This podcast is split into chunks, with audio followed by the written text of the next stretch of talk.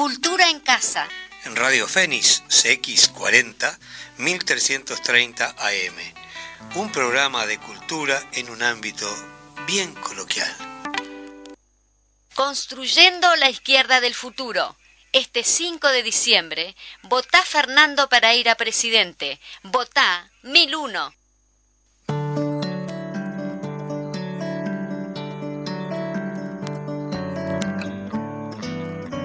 Pero muy buenos días. Acá estamos muy bien acompañados en los estudios de la Radio Fénix X40, Radio Fénix. Bueno, comentarles un poquito que hoy no vamos a tener a Eduardo Larbanua porque tuvo un pequeño quebranto de salud. Es una cosa simple, pero no va a poder participar con nosotros acá en el programa. Pero sí, por supuesto que tenemos aquí a Arturo Fleitas que nos vino a visitar. Dice que hoy no vino, pero igual lo agarramos como conductor nuevamente. Y un lindo programa porque está movidito. Vamos a tener este artista plástico y vamos a tener también este la escena, digamos, arte escénico. Muy bien, bueno, primero que nada, vamos arriba, Eduardo. Dale con fuerza que no van a poder contigo. Sí, dale, así como puede con la guitarra, ¿cómo no va a poder con la salud? Pero sabes cómo. Bueno, tenemos aquí, ya vamos de, lleno, así lo aprovechamos porque se va a tener que ir este, en sus tareas allí, de, de, papá también. Este, recordarles un poquito que el jueves pasado fue la inauguración de lo que se dio a llamar Encontrarse con ellos, que fue una exposición, pero con total éxito.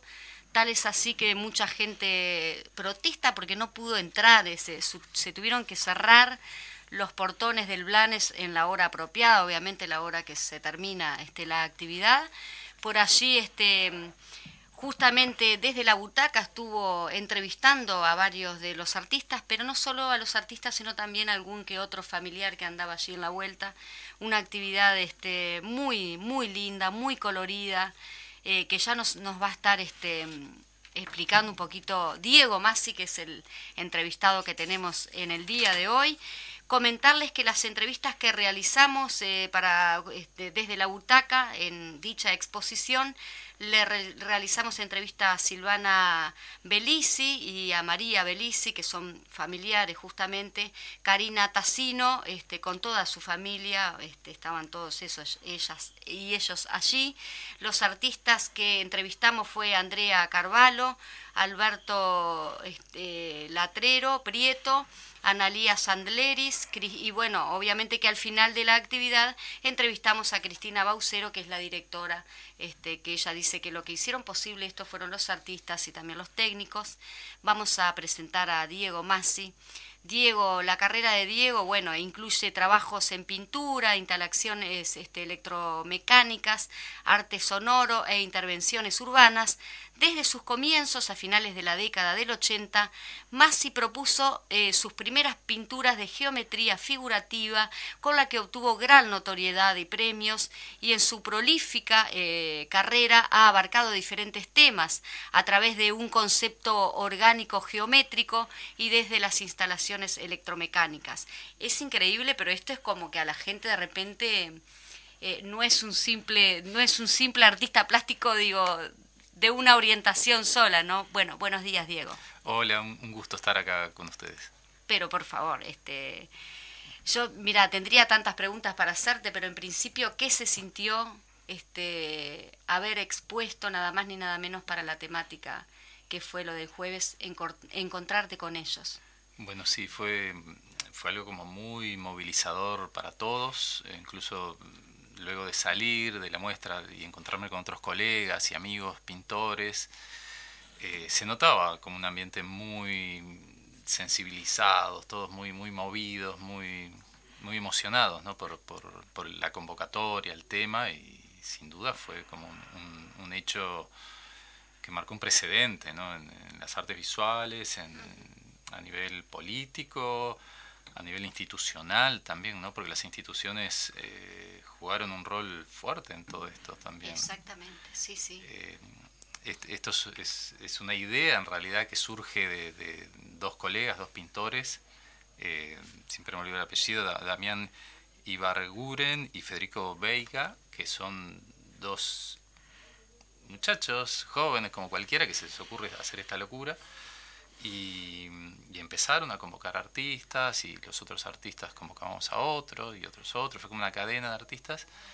Eh, y así se fue gestando, ¿no? Con un, trabajo titánico de ellos, ¿no? Eh, claro, estamos hablando de 190 y... Imagínate, eh, aparte ellos entrevistaban a cada uno de nosotros, una charla en grupitos de a tres, de a cuatro, y la verdad que fue un trabajo titánico, increíble, con un resultado maravilloso, ¿no? Un resultado sí, Hay que ir al Blanes a verlo. Hay que ir, bueno, recordarles a, a, los escuchas de que hoy, por ejemplo, va a ser como una, un segundo lanzamiento, porque pila de gente que no pudo estar. Igual recordarles que el Museo Blanes está abierto todos los días para que la gente pueda ir a, apreciar ese arte, esos colores. Bueno, eh, totalmente recomendable y que hoy va a ser una segunda eh, muestra, digamos, una segunda, un segundo lanzamiento con las autoridades de, la Intendencia, este, con la con la intendenta Carolina Cose y también con la directora de Cultura, este, Ovaldía, ¿no?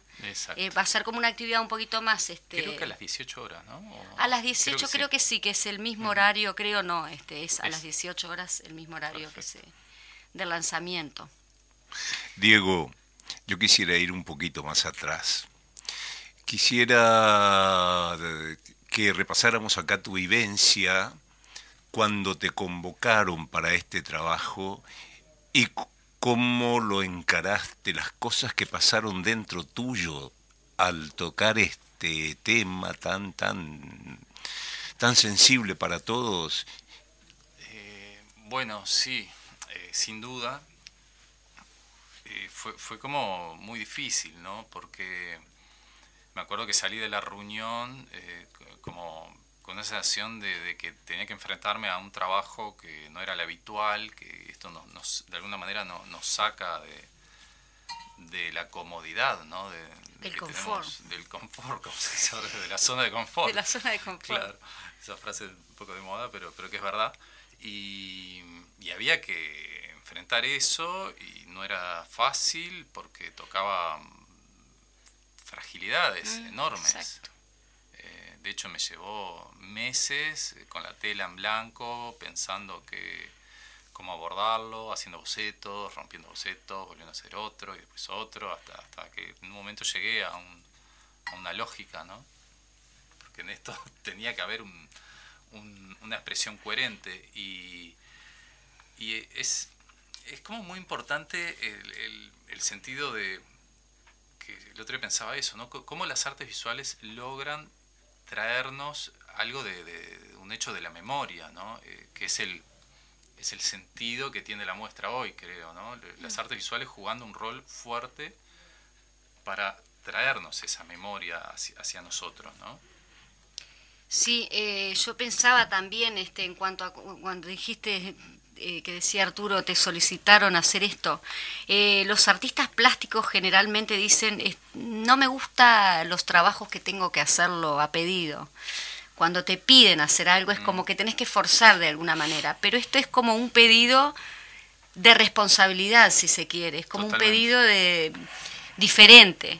¿No? Es, algo que, es verdad lo que tú decís, hay como una responsabilidad ciudadana, una responsabilidad moral y una responsabilidad creativa, que no es poco, ¿no? Es como, bueno, cuando un músico, acá que hay mucho músico en la vuelta, eh, tendría que hacer una canción o, ustedes una obra teatral eh, para evocar un hecho histórico o que acontece en algo, en este caso es un, momento de la historia como muy, muy doloroso y muy sensible y muy difícil, ¿no?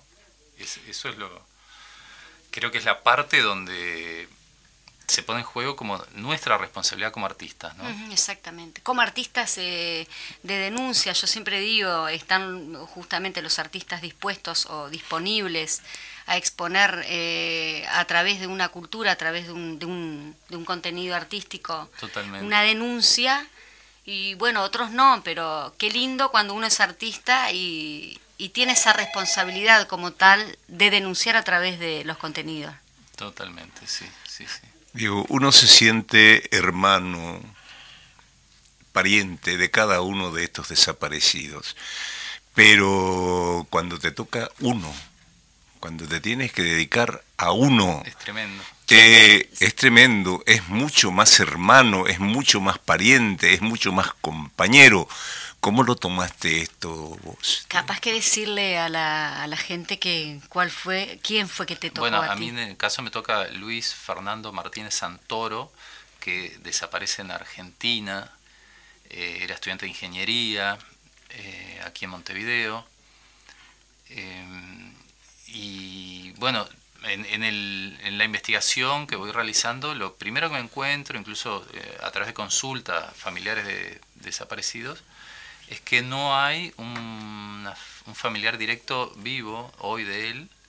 No tenía hermanos, se ve que los padres fallecieron, entonces eh, no hay como demasiada información sobre él y, es, y eso me, me, da una sensación como de, de, angustia más grande todavía, ¿no? Porque es, es como bien fuerte y peculiar esa, esa situación. Y, y es verdad, eh, empecé a leer toda la, la, situación de él a nivel político y, con todas las detenciones previas y cómo él se tiene que ir de, de Uruguay porque lo iban a, a, meter preso aquí. Y luego él va a Buenos Aires y unos amigos de él caen presos y a él le dicen que no vuelva a su casa porque podían irlo a buscar, entonces él no va a su casa por casi un mes, con todas sus pertenencias ahí adentro. ¿no? Pero luego de un mes decide volver y lo estaban esperando increíblemente. Y, y ahí cae preso y ya básicamente como que no se sabe más de él. Este, lo cual es como tremendo, ¿no? Un, uno pareciera como, como que esas cosas las ven en una película o, y eso sucedía todos los días y varios por día que caían detenidos ¿no? y desaparecían. Y, entonces yo creo que eh, hoy los artistas que traigan todo, todo ese escenario a las salas del Museo Blanes es algo que no es poco, ¿no? Es sí, súper sí. importante. Es muy importante, sí, es como casi revolucionario porque no, digo, no recuerdo el Museo Blanes con, con, alguna propuesta así, ¿no? De esa característica. Independientemente que acá lo importante es la exposición, son los artistas, son sus contenidos, sus hijos, sus contenidos, eh, el lugar también donde se está realizando. Sí, sí, sí, sí. Bueno, hay, artistas en Uruguay que por ahí trabajan bastante seguido, con más asiduidad la la, temática ¿no? de dictadura, de arte político, desaparecidos. Ha, aparecido obras este, incluso en el Blanes, pero formando parte de una exposición colectiva, no, no como eh, no abarcando absolutamente todas las salas, menos una, la que está el, el cuadro de la jura de Blanes. El resto de las salas, todas abarcadas con, con obras de, sobre los desaparecidos. Esta situación de que Luis no tenga parientes vivos en este momento, a mí me hace pensar inmediatamente que él encontró en ti un hermano que lo recuerde. Bueno, sí, sí, sí, yo, yo me sentí como muy cercano a él y, y muy, muy afectado los, los, primeros días, sobre todo cuando empecé a leer claro. toda la situación de él. Y, y esa afectación juega como un diálogo muy interesante y muy fuerte con, con, con, el momento creativo que uno tiene que resolver, ¿no? Porque uno, como artista, hay un punto donde tú tienes que resolver de, de, de la manera más sensible, si se quiere, eh, la obra, ¿no? Uh -huh. Y ese, ese juego es como bien complejo. Yo ter, termino en yo soy muy geométrico. Sí, bueno, de, lo estábamos percibiendo, inclusive después no, iba, iba a pasar justamente sí. a la obra en sí, pero ah, bueno. no te quiero cortar en me ese adelante, sentido. Eh, yo trabajo mucho con geometría y, y, me interesaba abordarlo desde un lado geométrico. ¿no? Yo no, no, sentía que, bueno, tampoco es que yo, yo no pinto retratos ni, ni, ni trabajo en ese aspecto, y, y quería abordarlo como desde un lado que fuera como más abstracto, pero a la vez tuviera una conexión. Y, en un momento me doy cuenta que, que, era interesante trabajar algo como si fuera una línea de vida, ¿no? Una línea de vida y, y cortar la tela, romper la tela, ¿no? Como, como, como se cortó, como se rompió su vida de la misma manera y que queda ahí en, eh, esa rotura, que es algo que, que me parecía fuerte en, la, visualidad. Sí, sí, sí. Sí, a mí me, me produjo eso, este, comentándoles un poquito, digo, acá la interna, o bueno, también para que la gente se entere lo que siente uno, que me paré delante de la obra tuya y dije, eso está roto, hay que pegarlo. Este, me molesta eso así, no, no quiero eso así. eso, es genial. Y después resulta que dije, qué ignorante, ¿no? Porque en realidad no es, no es que estar, eh, que los este, compañeros que estaban allí de curadores cometieron ese error de, de no pegar eso. pero Entonces de buena manera, porque Pero sentí esa ruptura, esa cosa de vacío, esa necesidad de pegar eso, pegarlo. Pegar, restaurarlo, sanarlo. Sí, exacto. Bueno, llegó, llegó el mensaje porque eh, alguien rompió algo y y, eso que se rompe yo lo traslado a, una rotura. Quienes, rompió, quienes rompieron fueron este, la dictadura cívico-militar que, que justamente Uruguay tuvo que atravesar y sufrir este, con esas violaciones de los derechos humanos en todo tipo, ¿no? de violaciones de todo tipo, para nunca mm. más, ¿no? terrorismo de Estado en ese sentido. Sí, sí, sí, sí. Yo supongo que esta incomodidad intensa que sufrió Majo al ver tu obra supongo que produce en vos una reacción de, bueno, bueno, lo he logrado. Totalmente, sí, sí. A mí me encantó cuando me dijiste eso, alguien, rompió eso. ¿Qué, pasó? Igual yo eh, dije, qué ignorante yo, ¿no? ¿Cómo, cómo puedo este, pensar que eso se rompió? Y también la cabeza estructurada de uno puede ser también esa, esa cuadradez de uno, no salirse de los vértices, no permitirse este, decir, bueno, eso es, es así no hay que tocarlo, porque esa es la perfección y no lo que nosotros consideramos que es lo prolijo y lo como lo, que ya tenemos estipulado, ¿no? Sí, pero yo creo que desde el momento que tú ves una rotura y te incomoda y te molesta, yo creo que eso, eso eh, está funcionando muy bien.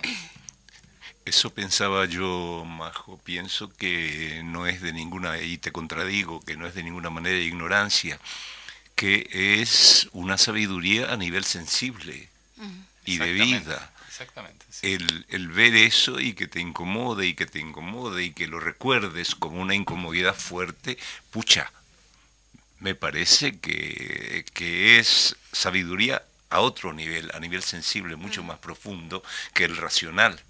No sé qué pensás de eso.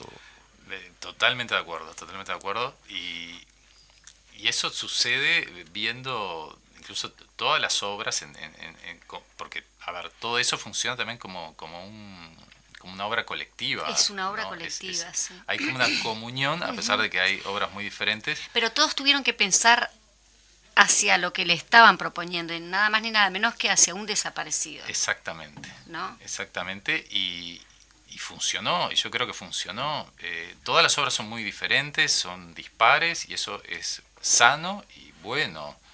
Eh, porque acá yo creo que la, esencia es lo, lo, que, lo que se está diciendo, lo que se está trayendo, eso que yo te decía al principio, de traer la memoria al, al museo es, genial y no, no importa una cantidad de cuestiones que pudieran alguien podría decir, bueno, hay obras que me gustan más. Acá no importa si nos gusta más, menos. Es, sobrepasa el tema cualquier balance o juicio estético, acá no importa. Es, eh, y me gustó que hay mucha gente joven, muchos artistas que yo incluso no, no los conocía, eh, y me encantó encontrarme también con esos artistas, no solo encontrarme con, con los desaparecidos. Hay un encuentro entre colegas que, que es, eh, es, muy, muy, sano y muy qué bueno. Lindo, qué lindo. Y ahí la verdad que aplaudo a, a Baucero en, Cristina Bucero, directora del Museo Blanes, en, recibir esta, esta exposición que, que logre un espacio institucional tan fuerte como es el Museo Blanes, con una historia tan... Eh, sí, yo recuerdo cuando era chica, bueno, chica, era mucho más joven, este, y y cuando entraba al Museo Blanes decía, ay, esto es como, no sé, lo veía como muy, que no era para, para popular, es decir, algo así, ¿no? por, ir a, los términos... Era como entrar al Museo del Prado, ¿no? Era como, si eso no es, no sé si es para todos esto, pero en realidad era abierto, pero había algo que, en el... En, el Museo Blanes que siempre, no sé, se generó eso de... Sí, sí, la, solemnidad que La solemnidad como los museos, ¿no?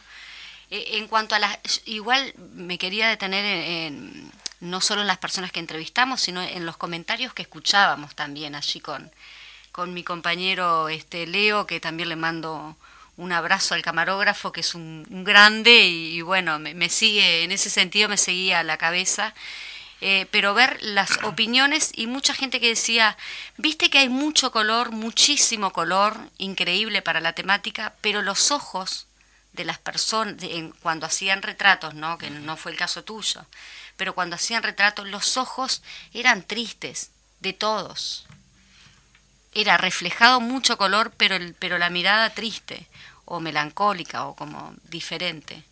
Sí, es verdad, yo noté eso. sí, sí. Y a pesar que en, la premisa había como una intencionalidad de no, de no abordar el tema desde el momento crítico, ni desde el momento de, de, la detención y el momento de la tortura, sino desde un momento más eh, positivo, pero esa parte se ve que era tan compleja que sobrepasó y, y se traspasó esa, esa, mirada que tú bien decías ahí.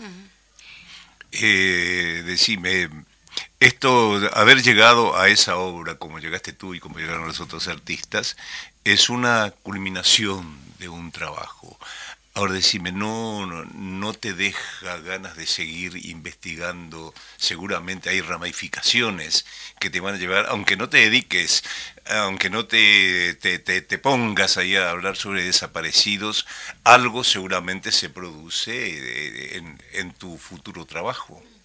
No, sin duda, sí, sí, sí, sí.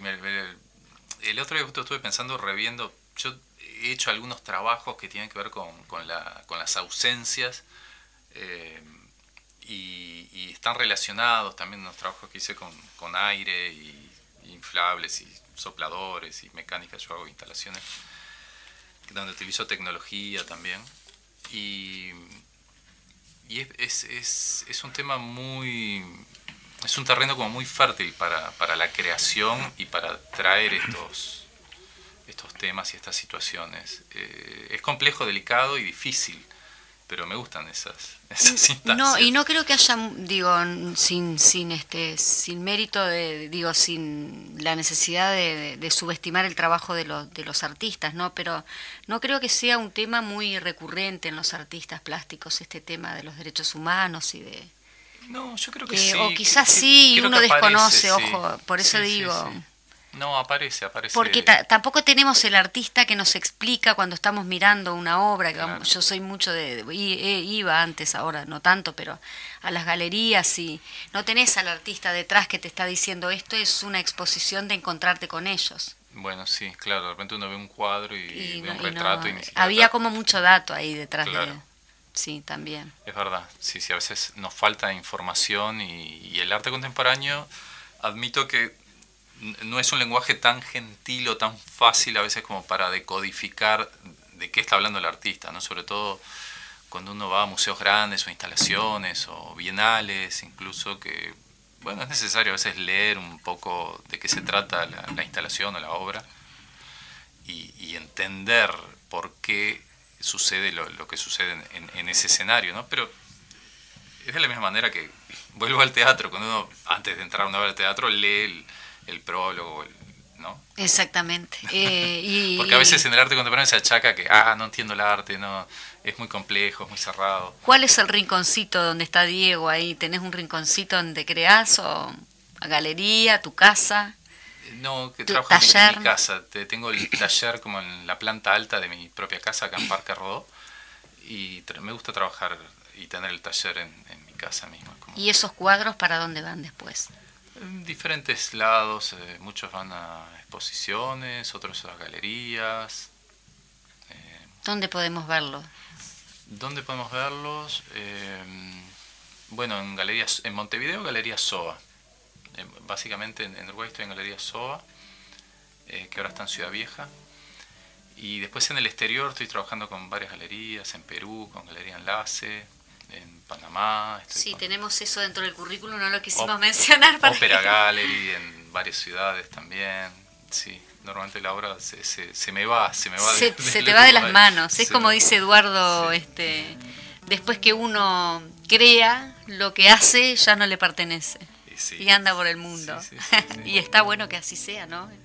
Sí, eh, a, mí como director siento esa. El día que se estrena la obra siento que ya la perdí. La perdiste, sí. Sí, que ya, que ya no es mía. Y hay que seguir, obviamente, hay, que, para seguir sintiendo la sensación de que estás. Yo tuve alguna época de mi vida que no quería ni loco deshacerme de un cuadro, que ya todos en, mi casa, en mi taller, pero después uno va madurando esa idea, se da cuenta que no, no tendría ningún sentido, pero tampoco estaría mal, ¿no? Poder tener toda la colección de lo que uno va creando, pero bueno, sí. creo que es mucho más... Eh, Para nuestros hijos hoy o mañana que tengan toda la colección, obviamente o, la gente. después a, tus hijos capaz que no le interesa. bueno, a mi hijo también va obligado a, ver, a verme. Hace un rato hablamos de teatro y artes plásticas y en teatro nosotros creamos en conjunto. Sí, exactamente. No sabemos crear solos, porque aunque hagas un unipersonal, está un director, un, eh, un vestuarista, un iluminador, siempre hay gente alrededor. Eh, a mí me angustia un poco el trabajo de ustedes, que trabajan solos. A mí también. solos.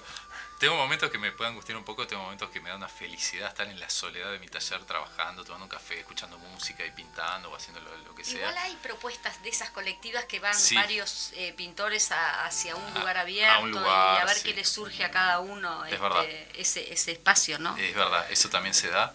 Eh, bueno, se daba antiguamente en Francia, bueno, donde está la cuna, ¿no? Del, sí, sí, sí, de los, artistas. colectivos. Pero es verdad que no es tan habitual. Por ahí se da, eh, yo que sé, recuerdo cuando fue la Bienal de Montevideo, que estamos todos trabajando, pero cada uno en su obra, pero instalando su obra en, un espacio colectivo grande. Eh, y de esa manera creo que ahí se da más diálogo y, nos conocemos más, porque incluso al, trabajar encerrado no nos, nos desconocemos entre nosotros. Eh, o esta exposición que acabas de mencionar justamente en el Blanes, encontrarse todos los, este, los colegas, los, los artistas. Bueno, el, otro, día, por ejemplo, hablábamos a la salida eh, afuera de generar por lo menos una foto colectiva con todos los artistas, que me pareció una idea muy linda difícil de concretar una obra que todos podamos, pero bueno, espero que se pueda. Ay, ojalá, ojalá. una foto colectiva. Y era difícil también entrevistar, en el caso mío, que estábamos de, entrevistadores, a todos los artistas. Aparte fue una locura porque no los reconocí, no sabíamos ni quién era quién, entonces teníamos que preguntarle a Cristina. y le mando un abrazo y un beso a Cristina porque nos asesoró muy bien ahí para encontrar a los artistas incluso los artistas con tapabocas, no nos reconocemos. Claro.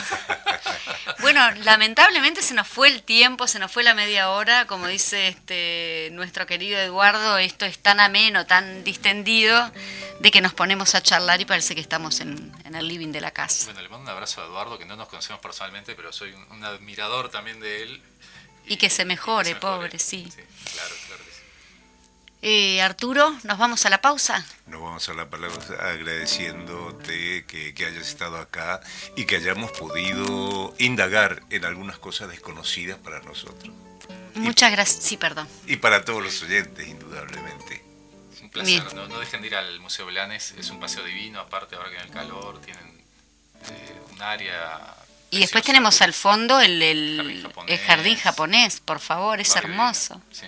Sí, sí. Bueno, muchas gracias, Diego. Un placer. Vamos a seguir este, teniéndote, lo más probable es que te, convoquemos nuevamente o a algún otro artista plástico que haya tenido este, esta experiencia maravillosa. Vamos al corte. 197 para, para sí, estaremos cinco, lo mismo que estuvieron ustedes para encontrarse, un año y pico para preparar esto. Vamos al corte, Fede.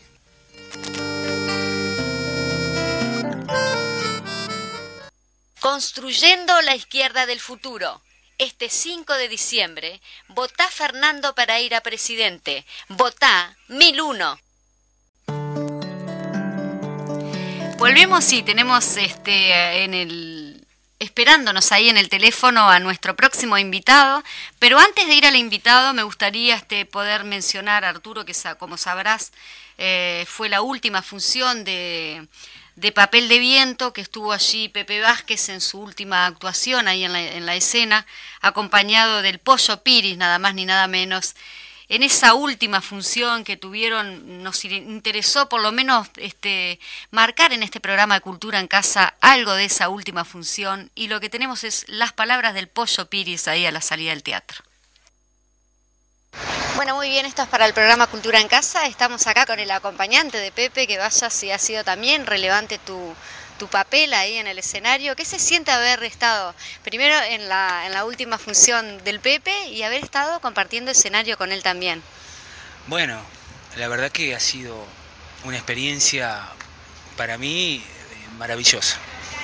El proceso que vivimos este, de ensayos, que fue unos cuantos meses, haber compartido escenario con Pepe y haber hoy bajado el telón con él, estar ahí, eh, realmente eh, supera lo que, lo que podía esperar. Realmente eh, yo puse, pusimos todos los compañeros trabajo, mucho arte, pero esta parte emotiva va a ser lo que va a ser el faro de, nuestro recuerdo.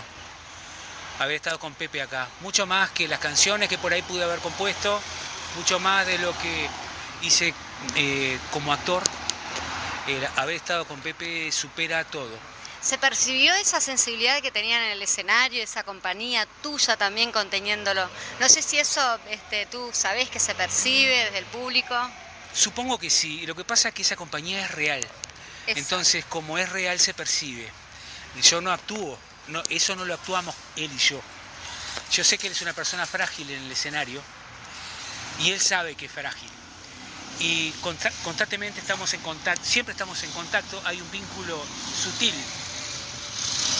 energético, que, es como un radar, que funciona como un radar. Yo sé que cuando él me precisa, estoy, si hay que cambiar el rumbo del texto, se cambia, si hay que cambiar las canciones, se cambia. Cosa que alguna vez pasó, como esta noche, esta noche sí pasó de todo, ¿no? Pero bueno, esa comunicación es real. O sea que por eso es que vos lo percibís. Yo no te molesto más, pero agradezco muchísimo estas palabras para Cultura en Casas, estar contigo, digo, nada, agradecida total. No es ninguna molestia, es un honor para mí y encantadísimo. Y un abrazo a la audiencia. Muchas gracias. Bueno, ahí estábamos con el Pollo Piris y para eso introducir en este segundo bloque del programa, eh, para presentar a Juan Tosi, Ah, tenemos acá los auriculares. Este, Juan Tosi es licenciado en Letras de la Universidad de Buenos Aires, es director de teatro y escritor y ha tenido una eh, prolífica carrera como docente universitario, es investigador y director, desarrolla, desarrollada dicha, tarea. Buah, vos sabés que los auriculares cuando hablo me molestan. Ahora cuando vaya a la entrevista me los voy a poner. Argentina, España y Francia. En el 2006 eh, eh, radica en Uruguay, destacándose rápidamente en el medio local porque dirigió 4.48 Psicosis de Sarah Kane en el 2006 y con la actuación de Alejandra Gortazo y también dirigió a reconocidos actores en espectáculos como Marx in Soho eh, con César Troncoso en el 2014 y Julius con Iván Solarich en el 2016. Hay mucha trayectoria en, Juan Tosi, pero y ¿sabes cómo yo lo menciono a él, como me gusta decirle? El director descentralizador del teatro. Juan, ¿estás por ahí? Estoy por acá, estoy escuchando. Bueno, me, aburrí un poco de, de escuchar mi propia historia pero bueno. Pero, pero no la dije toda, Juan, todavía. Hay mucho para contar, Juan. Que, soy un laburante del teatro y de la cultura. Eh, así me defino yo a mí mismo. Contanos un poquito, ¿en qué estás? ¿Qué te gustaría en esto, en esta, en estos minutos que tenés todos para vos, este, destacar o comentarle al público? En este momento, bueno, Juan Tosi vive en Las Toscas, pero a su vez eh, él es, eh, está dando talleres allí en San Ramón, se viene de allá a dar. Eso es lo, es lo valorado de ti. Eh, bueno, mira, quisiera comentar, por un lado, mi decisión a trabajar, vamos a decir, en el, interior de Uruguay, cosa que es una expresión que todavía no me cierra del todo lo de interior, pero bueno, así nos comunicamos. Bien, muy bien, eh, buena aclaración. Eh, no sé, es maravilloso. mm, la, verdad que toda mi trayectoria la hice en ciudades grandes, ¿no? Como Buenos Aires, este, Barcelona, Madrid, París, eh, Montevideo, cuando llegué era lo que sabía. Y bueno, me conectaba o se conectaron productores, hice cosas muy lindas, muy interesantes, pero eh, me faltaba el grupo, realmente, el grupo humano, encontrarme con, con la gente. Es decir, estaba acostumbrado en las grandes ciudades, bueno, uno da una función, recibe aplausos, de crítica, en fin, pero no hay eh, contacto humano de grupo, ¿no? Es decir, no hay movilidad social. Eh, entonces, bueno, me dediqué ya desde el 2017 a mirar hacia el interior de, Uruguay y me encontré cosas maravillosas, ¿no? Como este grupo de San Ramón, que lo nombro especialmente, porque hemos hecho cosas muy lindas, muy interesantes, Vimos otra versión de, otra obra de Sarah Kane, que se llama El Ansia, en inglés Trade, eh, y realmente, bueno, la llevamos por varios lados y parece mentira, ¿no? Eh, tuve una respuesta este, extraordinaria de, este grupo. Ahora, este domingo, eh, vamos con este grupo también a estar en el Politeama con una obra que se llama Presente Señorita de Dino Armas. Realmente la historia de este grupo es así. Ellos fueron eh, dirigidos por este, Oscar eh, durante 10 años. Oscar fallece, ellos se quedan sin director, piden al INAE y el INAE me envía en el 2018 a San Ramón para, eh, bueno, crear este, este, algún puesto de director interno del grupo, así creamos CREIM y hacer una tutoría de otra. Y ahí surge Presente Señorita. Eh, que bueno, eh, esta actuación en el Politeama, a su vez, eh, es importante remarcarla no, no solo por esta obra, sino por toda esta semana. Esto, estoy hablando del teatro del, interior, me lleva a describir en este momento un momento eh, crucial en la cultura uruguaya y es la formación de la mesa interteatral de Canelones. Bien. Esta mesa interteatral de Canelones se comunica directamente con la Dirección de Cultura y pide por favor que eh, tenemos que trabajar en conjunto. Así como en otras artes en otras actividades, el teatro necesita tener un eh, emisor permanente, es decir, no podemos entrar por cada obra o por cada pedido en toda la burocracia de, eh, de, una intendencia. Es decir, necesitamos tener un interlocutor. Bueno, eh, por suerte eso se logra.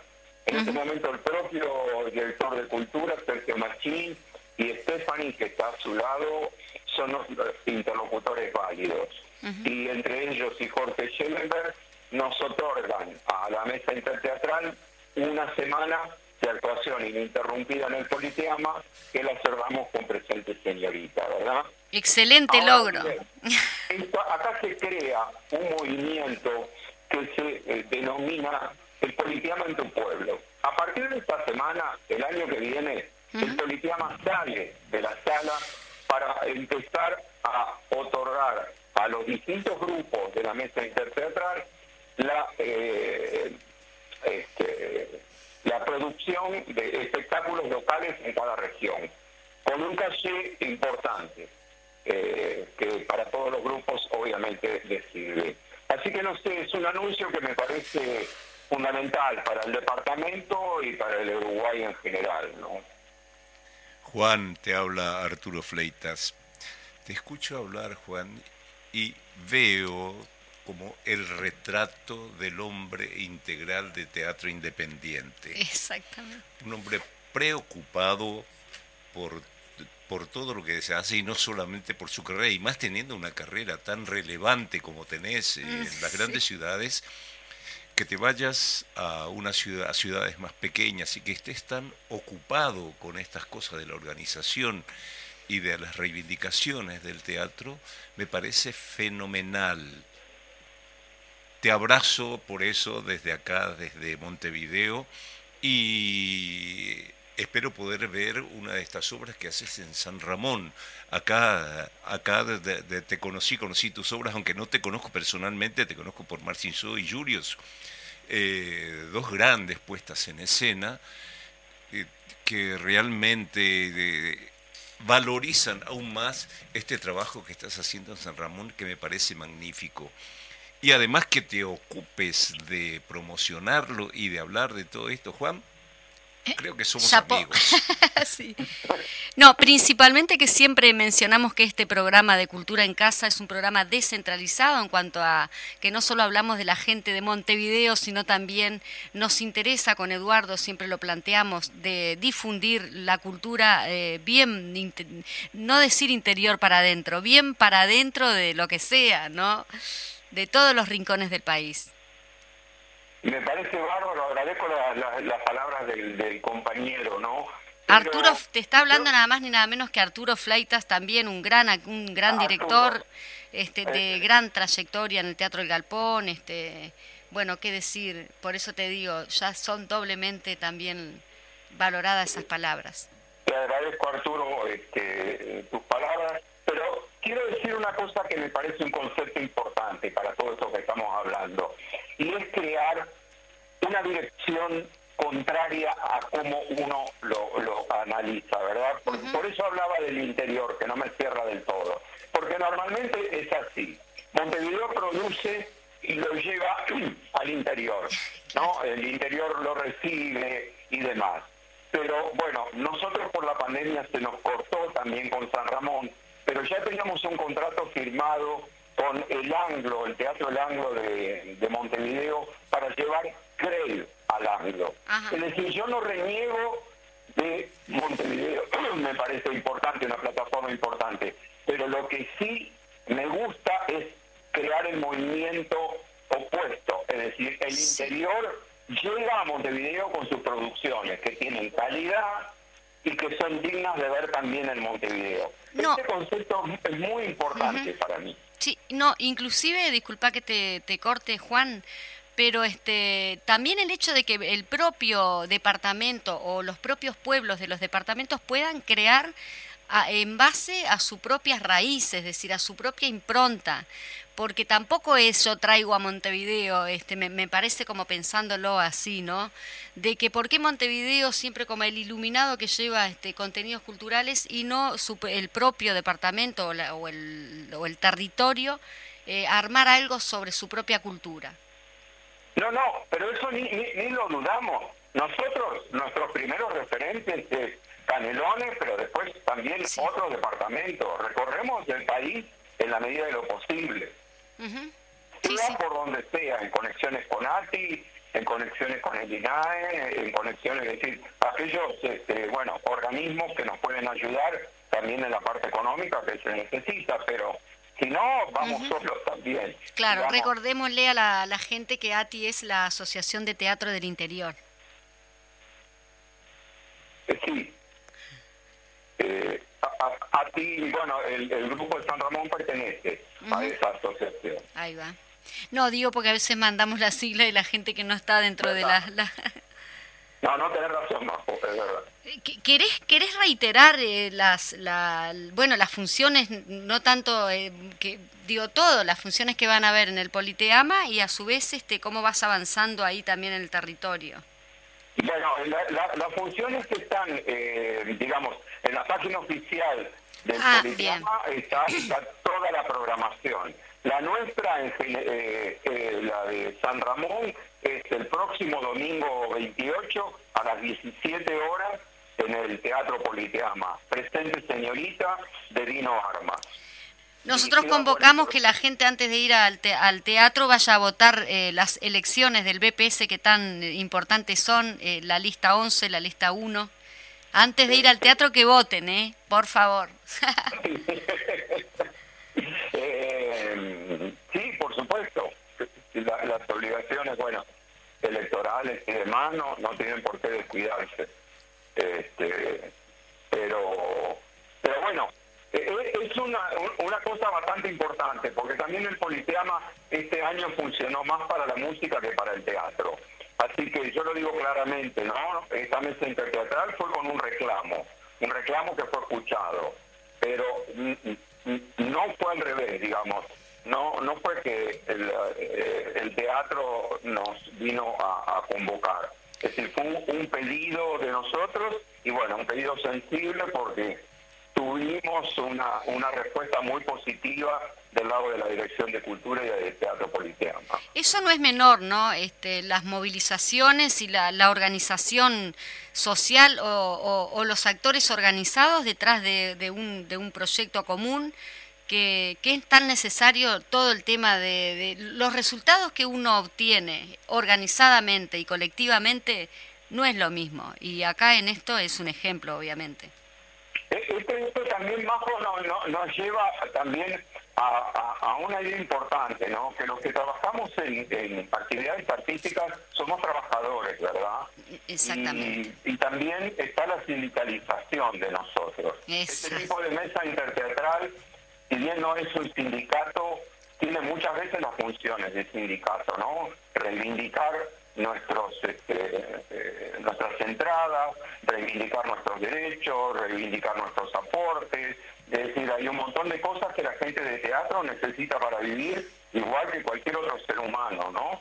Pero lo, importante es que algunos es nuestra actividad principal, ¿no? Porque siempre se toma a veces al teatro, bueno, yo trabajo en tal cosa, salgo a las 5 de la tarde del trabajo y voy a hacer teatro. Pero hay gente como, bueno, yo mismo y otro montón, que vivimos del teatro y de la docencia. ¿no? Y esto es importante también para subrayar. Juan, te recuerdo que cuando andes ahí por el Politeama, que recuerden que en el Politeama surgió la vocación teatral de nuestro gran maestro uruguayo y latinoamericano Atahualpa del Chopo. Él creció ahí en el Politeama y se formó viendo a las compañías que venían a actuar el Politeama y a los 10 años ya estaba escribiendo crítica teatral. De hecho, la sala se llama Atahualpa del Chopo. Recordemos que siempre decimos Politeama, pero cabe destacar también la sala Atahualpa del Chopo, grande, un gran maestro uruguayo. Si los hay. por supuesto, ¿no? Este, y bueno, eh, valga la aclaración, ¿no? Es decir, muy importante, Arturo.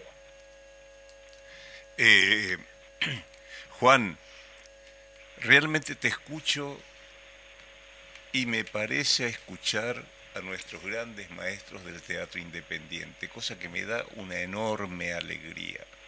Que nos juntemos eh, acá que, venga un compañero argentino al Uruguay que se dedique al interior y que tenga esta pasión por la organización y por las reivindicaciones del teatro del interior del país.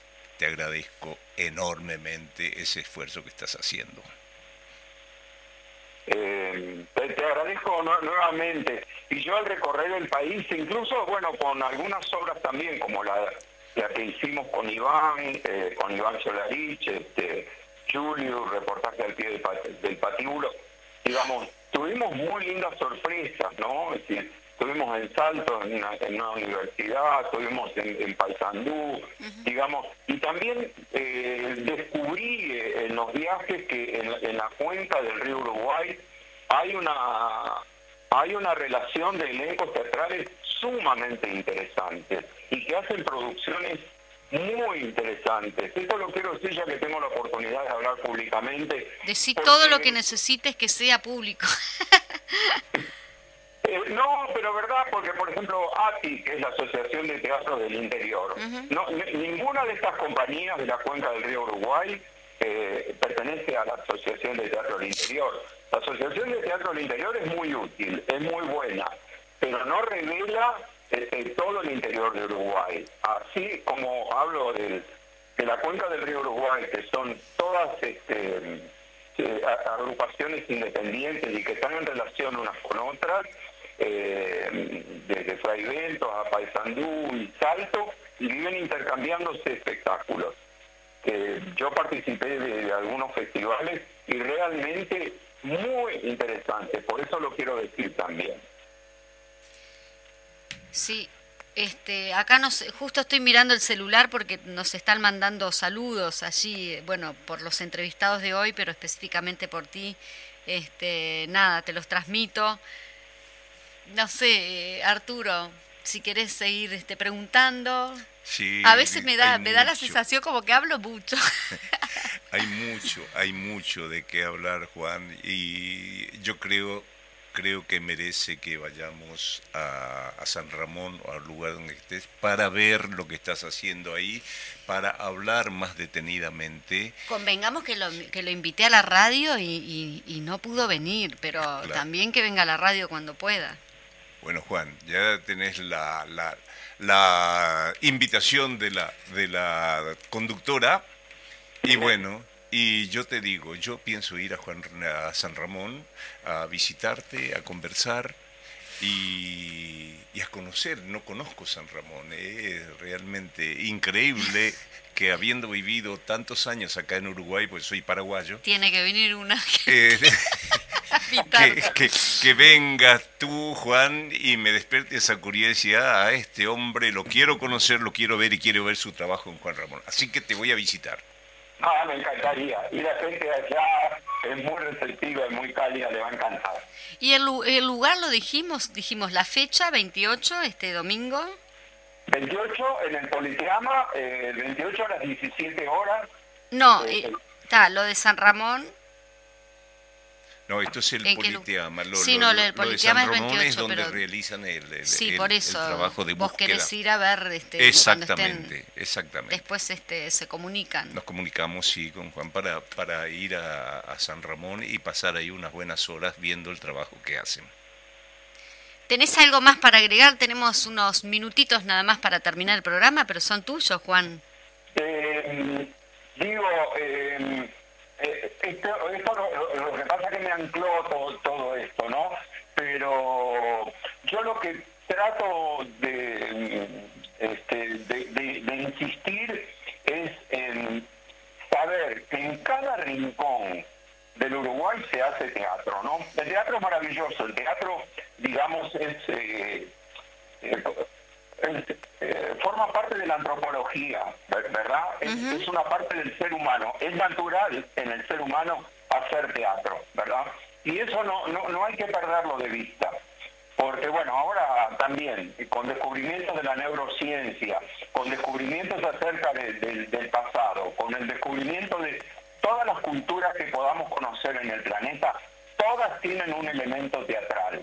Entonces, eso es muy importante. Es muy importante para quitar ese cetro de los grandes centros eh, eh, de- capitalinos.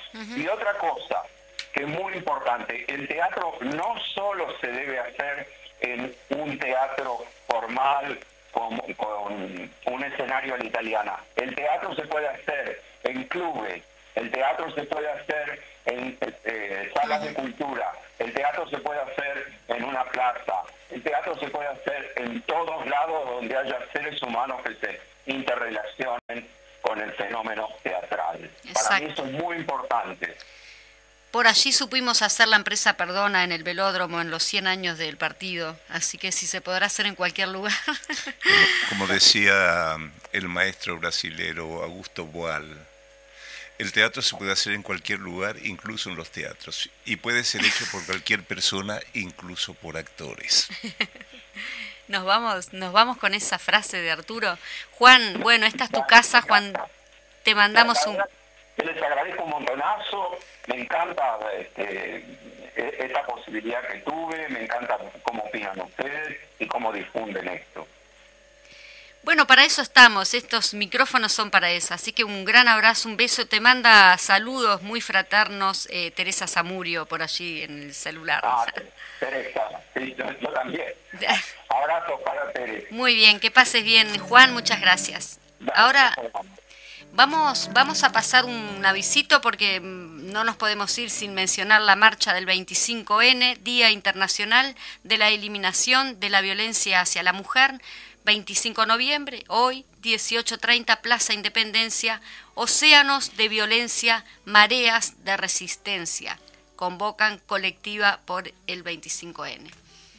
Solidaridad para con todas las mujeres. Bien, ahí estaremos, ahí estaremos para terminar con esta plaga que viene dando tanto dolor durante tantos siglos, porque además es eso, no es solamente ahora, son siglos de maltratos y de dolor que se está infligiendo el género humano.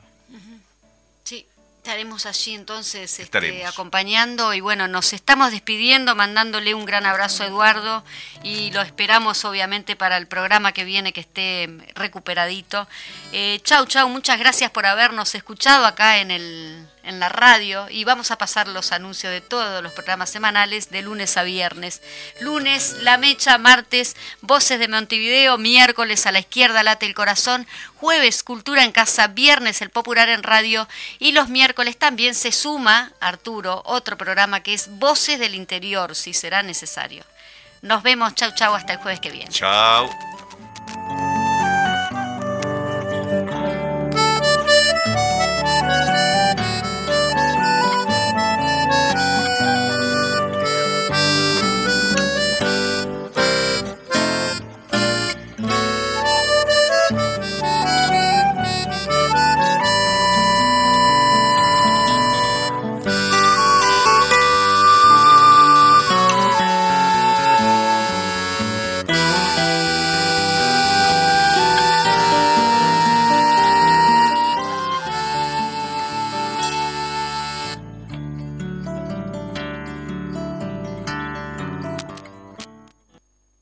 Construyendo la izquierda del futuro.